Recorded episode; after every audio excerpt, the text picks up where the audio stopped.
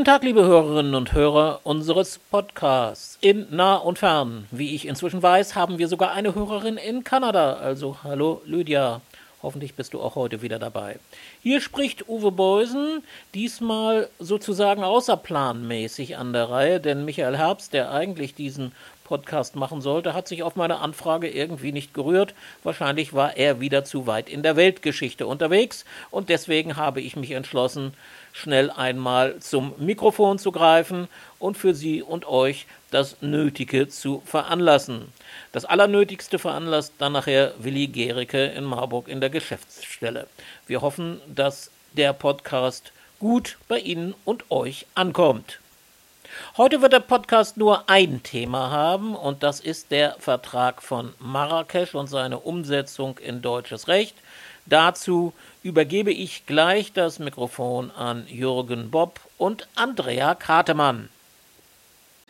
Ja, ich bin jetzt äh, verbunden mit Andrea Kartemann, ist den DVBS-Mitgliedern ja vertraut als äh, Beisitzerin im Vorstand.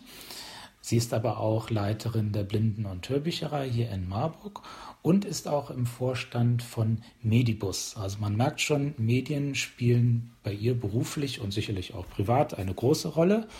Und da bietet es sich an, dass sie sich natürlich auch mit medienrechtlichen Themen und überhaupt mit Themen, dem Themenbereich Medien für Blinde und Sehbehinderte im DVBS befasst.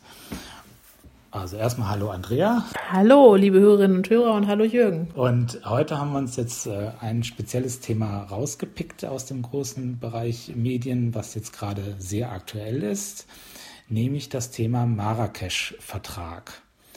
Könnte mir vorstellen, das Stichwort haben viele schon gehört. Das war jetzt auch in den letzten Wochen und Monaten immer wieder mal Thema in verschiedenen Zusammenhängen. Und doch, wie das halt mit diesen juristischen Sachen oft so ist, so ganz genau weiß man es dann eigentlich dann doch nicht wirklich. Deshalb, Andrea, würde ich dich bitten, mal kurz darzustellen, worum geht es bei diesem Marrakesch-Vertrag eigentlich? Fangen wir doch eigentlich mal damit an, warum heißt der Marrakesch-Vertrag eigentlich Marrakesch-Vertrag oder auch manchmal fälschlicherweise Blindenvertrag genannt. Er wurde in Marrakesch verhandelt. Die WIPO, die Weltorganisation für geistiges Eigentum, hat dazu aufgerufen. Es war dem damaligen Vorsitzenden eine, wie man so sagt, Herzensangelegenheit, diesen Vertrag noch ja, durchzubringen oder beschließen zu können mit all den Tücken, die da dran und drum und sonst wie hängen. Es saßen also sämtliche Parteien zusammen, also die Blindenorganisationen, die Europäische Blindenunion, die Weltblindenunion und eben auch sonstige Blindenverbände und aber auch natürlich sehr viele andere Organisationen, eben insbesondere Vertreter der Urheberrechts, ja, wenn man so sagen darf, Lobby. Und da merkt man schon, es geht hier also um Urheberrechtsthemen, nämlich der Marrakesch-Vertrag hat zum Ziel, die Möglichkeit eines internationalen Literaturaustausches zu schaffen. Das heißt im Klartext, wenn ich heute studiere, meinethalben Finnisch und brauche jetzt Bücher in der finnischen Muttersprache, dann ist das nicht einfach, zum Teil ehrlich gesagt unmöglich, an finnische Bücher aus der Bibliothek oder den Bibliotheken, je nachdem, in vielen Ländern gibt es ja auch vielleicht mehrere Bibliotheken, also aus der Bibliothek in Finnland zu kommen. Das hat damit zu tun, dass die rechtlich eigentlich bis ja, zum Vertrag von Marrakesch nicht austauschen durften, da keine guten Gründe für hatten und sowas wie ein internationaler Literaturaustausch gedanklich einfach nicht präsent war. Das hat zum Teil auch zur Folge, dass man Doppelproduktionen gemacht hat. Also man kann sich jetzt gut vorstellen, Harry Potter kennt jeder. Es gibt Harry Potter in England, in den USA, in Kanada und in Australien. Ist alles englischsprachig, aber jedes Land hat einen eigenen Harry Potter produziert. Ist natürlich großer Quatsch, weil dadurch finanzielle Ressourcen verschwendet werden, tatsächlich verschwendet werden, ne? weil man kann sich leicht vorstellen, Kanadier können auch einen australischen Harry Potter lesen, kein Problem. Ähm, ja, somit ist das also das zweite Ziel des Marrakesch-Vertrages, dass eben Doppelproduktionen vermieden werden. Jetzt gibt es eine spezielle Komponente, des Marrakesch-Vertrages, die für, muss man jetzt einfach leider so deutlich und direkt sagen, die internationale Welt längst Alltag ist, für Deutschland aber nicht. Das liegt daran, dass Deutschland im Urheberrecht immer etwas zurück ist. Darauf kommen wir in vielerlei Punkten noch zu sprechen. Der Marrakesch-Vertrag schließt nicht nur blinde Menschen und sehbehinderte Menschen ein, sondern auch Menschen mit einer Leseeinschränkung oder, wie man in deutschem Recht sagt, Menschen mit einer Lesebehinderung. Den Begriff Lesebehinderung hören diese Menschen selber gar nicht so gerne. Die bezeichnen sich eher als Menschen mit Leseeinschränkung, aber das nur am Rande. Hier geht es aber um sehende Menschen mit Leseeinschränkungen. Will sagen, deutsche Blindenbibliotheken dürfen, wenn Marrakesch, also der Marrakesch-Vertrag in deutsches Recht umgesetzt worden ist, auch sehende, lesebehinderte Menschen aufnehmen. Zum Beispiel unsere Nachbarbibliotheken in Österreich und der Schweiz dürfen das schon seit einigen Jahren. Und in international oder im internationalen Vergleich ist das überhaupt kein Problem. Wenn man nach Finnland guckt, nach Schweden guckt, äh, generell auch in die Angelsachs angelsächsischen Länder guckt und auch in die USA guckt, ist das eigentlich auch schon Alltag, aber in Deutschland eben nicht. Ja, also hm, die Frage, die ich mich jetzt erstmal stelle, jetzt mal abgesehen von den Menschen mit Leseeinschränkungen, bei uns interessieren jetzt in erster Linie naheliegenderweise die blinden und sehbehinderten Menschen. Ähm, profitieren davon jetzt nur die Leser, die jetzt an internationaler Literatur interessiert sind oder kann man auch auf andere Weise von Marrakesch profitieren? Man kann auch auf andere Weise insofern, denke ich, von Marrakesch profitieren. Und da sind wir wieder beim Thema Lesebehinderung. Es wird natürlich für die Blindenbibliotheken in Deutschland ein Thema sein, sowas wie Bücher mit Audio und Text in Kombination zu produzieren. Es wird natürlich für die Bibliotheken in Deutschland ein Thema sein, sich stärker mit anderen Medien auseinanderzusetzen, weil, und das ist auch ganz entscheidend, Medibus, also der Zusammenschluss der Blindenhörbüchereien und Breildruckereien deutschsprachiger Länder, interpretiert den Marrakesch-Vertrag so, dass man auch kommerzielle Hörbücher wird übernehmen dürfen.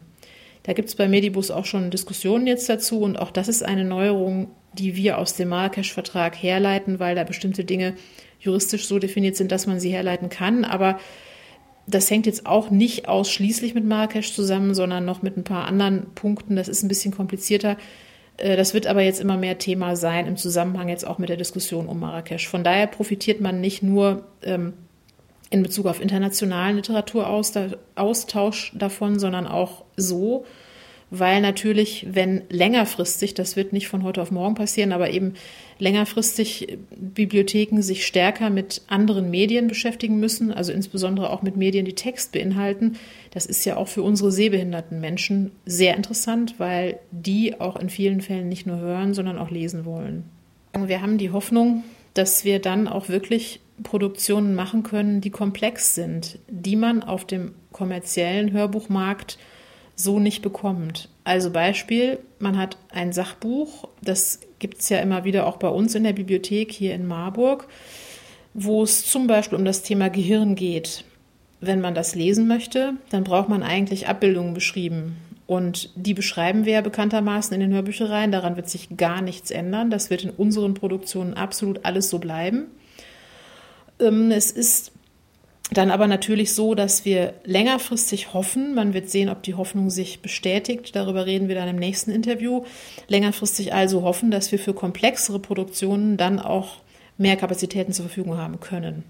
Kann man denn jetzt mal so ganz grob sagen, ist jetzt für die deutschen Hörbüchereien Marrakesch dann ein Fortschritt oder bedeutet es in erster Linie mehr Arbeit?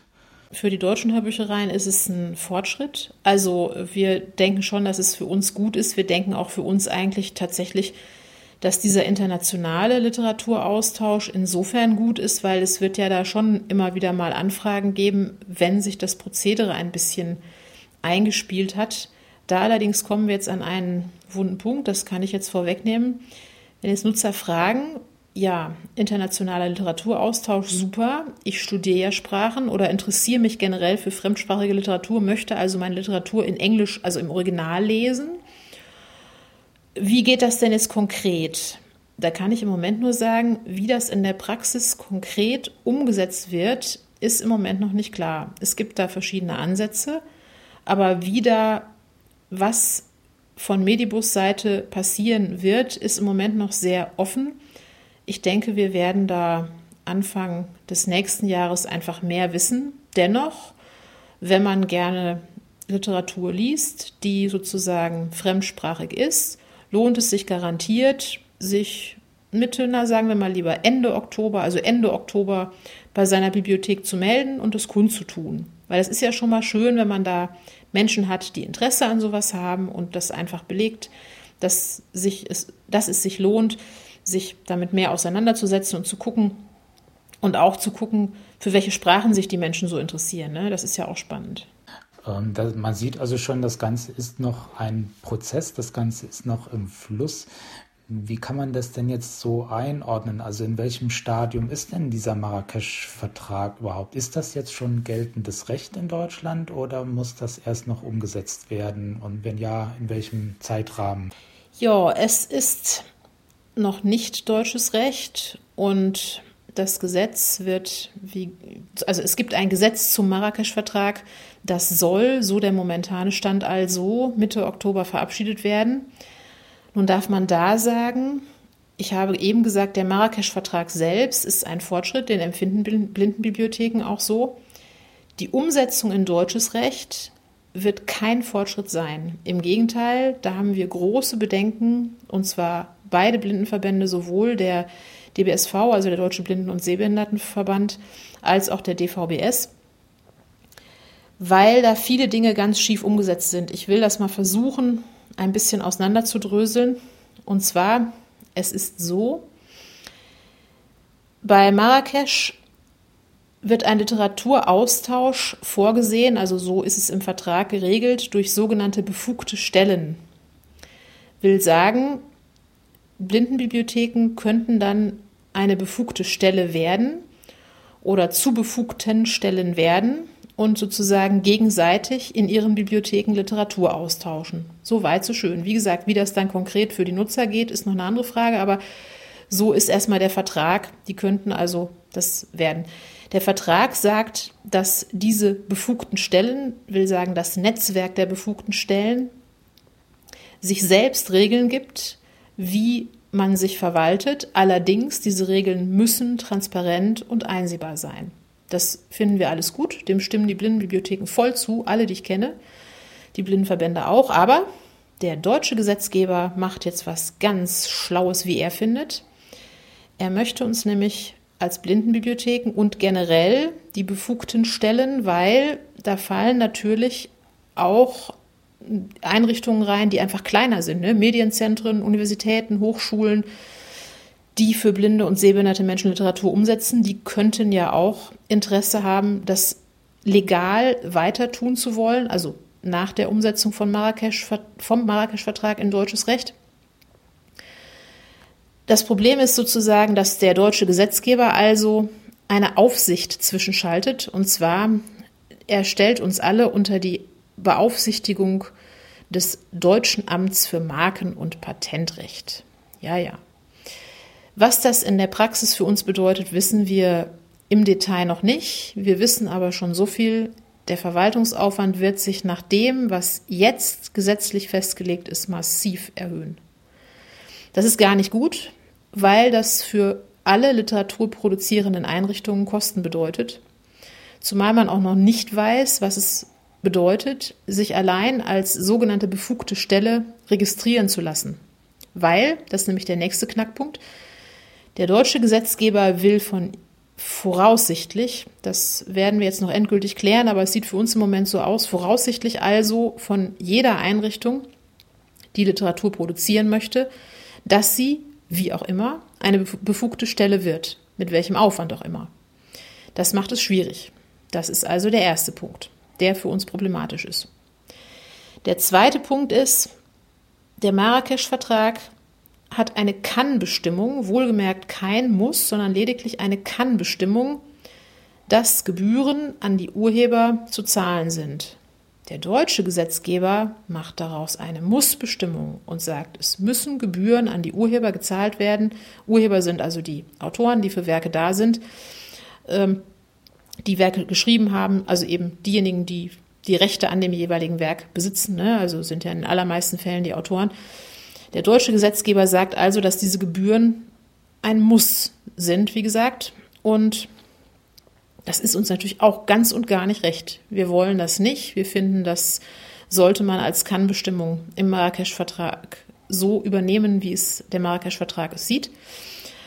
Es ist nämlich so, denken wir, es ist vergleichsweise aufwendig, insbesondere wenn man sich die Produktion von Schulbüchern anguckt, die in elektronische Formate, die übrigens der Marrakesch-Vertrag mit einschließt, übertragen werden müssen, beispielsweise also umzusetzen. Also wir haben mal so eine grobe Rechnung gemacht, wenn man jetzt ein Mathematikbuch, also ein Mathematikbuch mit heutigem Aufbau, das hat sehr viel mehr Abbildungen, als man das noch von vor 20 Jahren zum Beispiel kennt.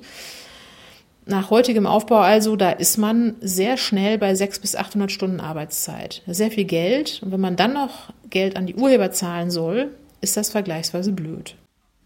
Ja, das sind schon einige sehr massive Barrieren, wo man jetzt den Eindruck gewinnen könnte, die deutschen Gesetzgeber möchten es eher den Zugang erschweren als vereinfachen. Den Eindruck haben wir auch.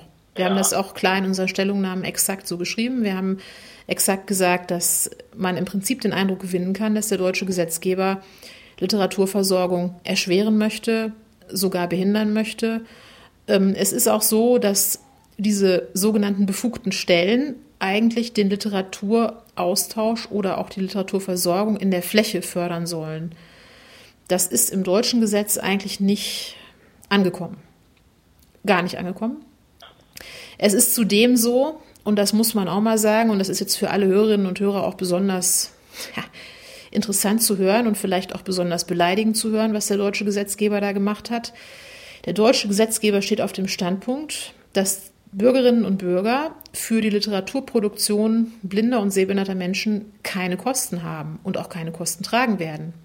Das ist natürlich grundweg falsch, weil sämtliche Menschen, die hier vielleicht zuhören, haben schon mal in ihrem Leben etwas für eine Hörbücherei gespendet. Also bezahlen die natürlich in irgendeiner Weise für die Literaturversorgung. Und das sind einfach so Behauptungen, wo wir da stehen und denken, ha, naja, ist ja ganz nett, aber so ist es überhaupt nicht.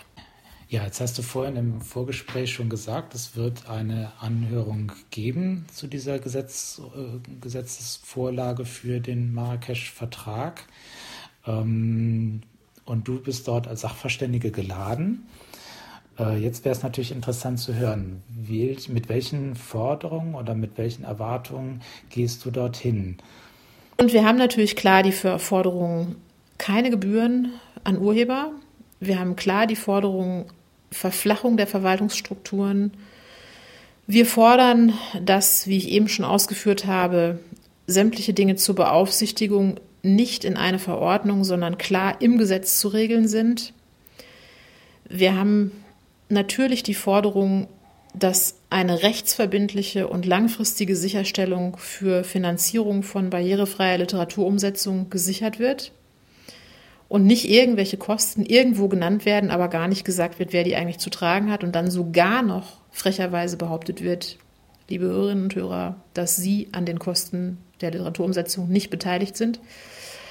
Ja, ähm, das sind so die Forderungen. Natürlich fordern wir auch, und das ist für den DVBS, denke ich, eine zentrale Forderung, dass die Literaturversorgung in der Fläche nicht behindert wird, will sagen, dass die Hürden für eine Registrierung von befugten Stellen möglichst gering gehalten werden.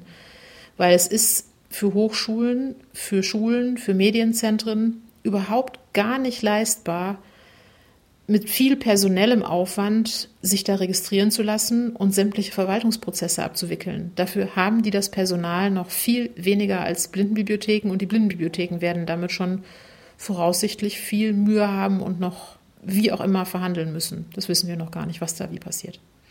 Dann erstmal vielen Dank an dieser Stelle. Ich denke, jetzt ist vielen erstmal deutlicher geworden, worum es dabei im Einzelnen geht und was da jetzt tatsächlich auf dem Spiel steht. Und es lohnt sich auf jeden Fall, das Thema weiter zu verfolgen. Wann kann man mit Ergebnissen rechnen, jetzt was bei dieser Anhörung rausgekommen ist? Ja, also wir werden ich denke, spätestens Ende Oktober mehr wissen, wie es weitergeht. Ähm, ich kann noch gar nicht sagen, wie viel mehr, weil selbst wenn jetzt das Gesetz verabschiedet wird und diese von mir kritisierte Verordnung so bleiben sollte, wie sie ist, dann können wir natürlich immer noch nicht in der Praxis wissen, welche verwaltungstechnischen Hürden es geben wird. Auch da sind wir dann gespannt, aber man wird sehen, ob alles so bleibt oder ob sich doch noch was grundlegend verschieben kann. Wir hoffen es alle. Okay, dann vielen Dank, Andrea. Und wir hören uns an dieser Stelle bestimmt auch nochmal wieder. Genau, Dankeschön. Tschüss.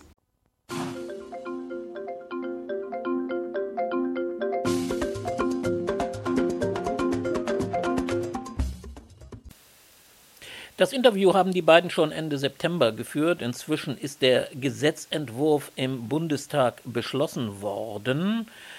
Aber es gibt so eine Art Trostpflaster, denn inhaltlich hat sich am Entwurf wenig geändert. Das Trostpflaster wird uns jetzt Sabine Hahn verabreichen. Deutscher Bundestag, 19. Wahlperiode, Drucksache 19-5114. Beschlussempfehlung. Der Bundestag wolle beschließen, b. folgende Entschließung anzunehmen. Zitat.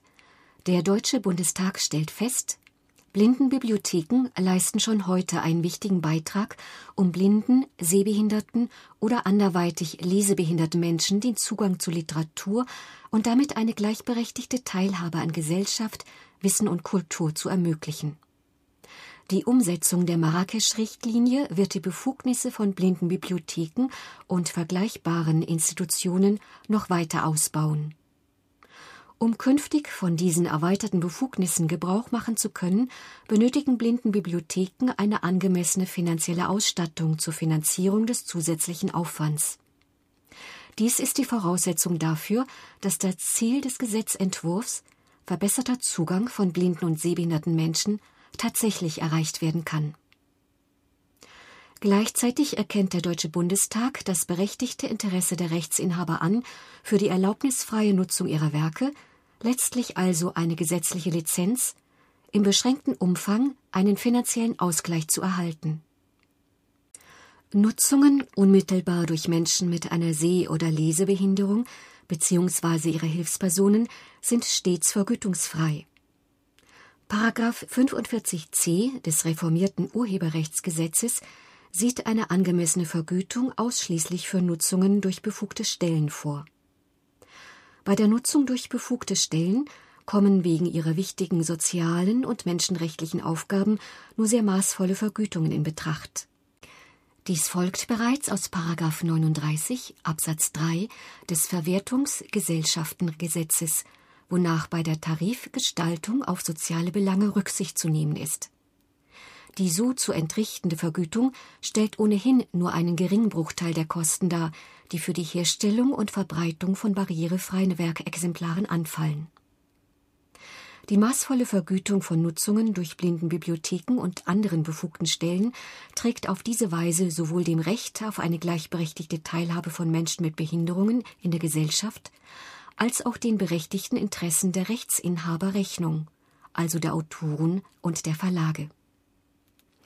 Vor diesem Hintergrund begrüßt der Deutsche Bundestag, dass die Bundesregierung beabsichtigt, auf Bundesebene im Rahmen des Nationalen Aktionsplans zur Behindertenrechtskonvention der Vereinten Nationen eine finanzielle Unterstützung der Blindenbibliotheken und anderer befugten Stellen in Deutschland in Form einer einmaligen Finanzierungshilfe zu ermöglichen.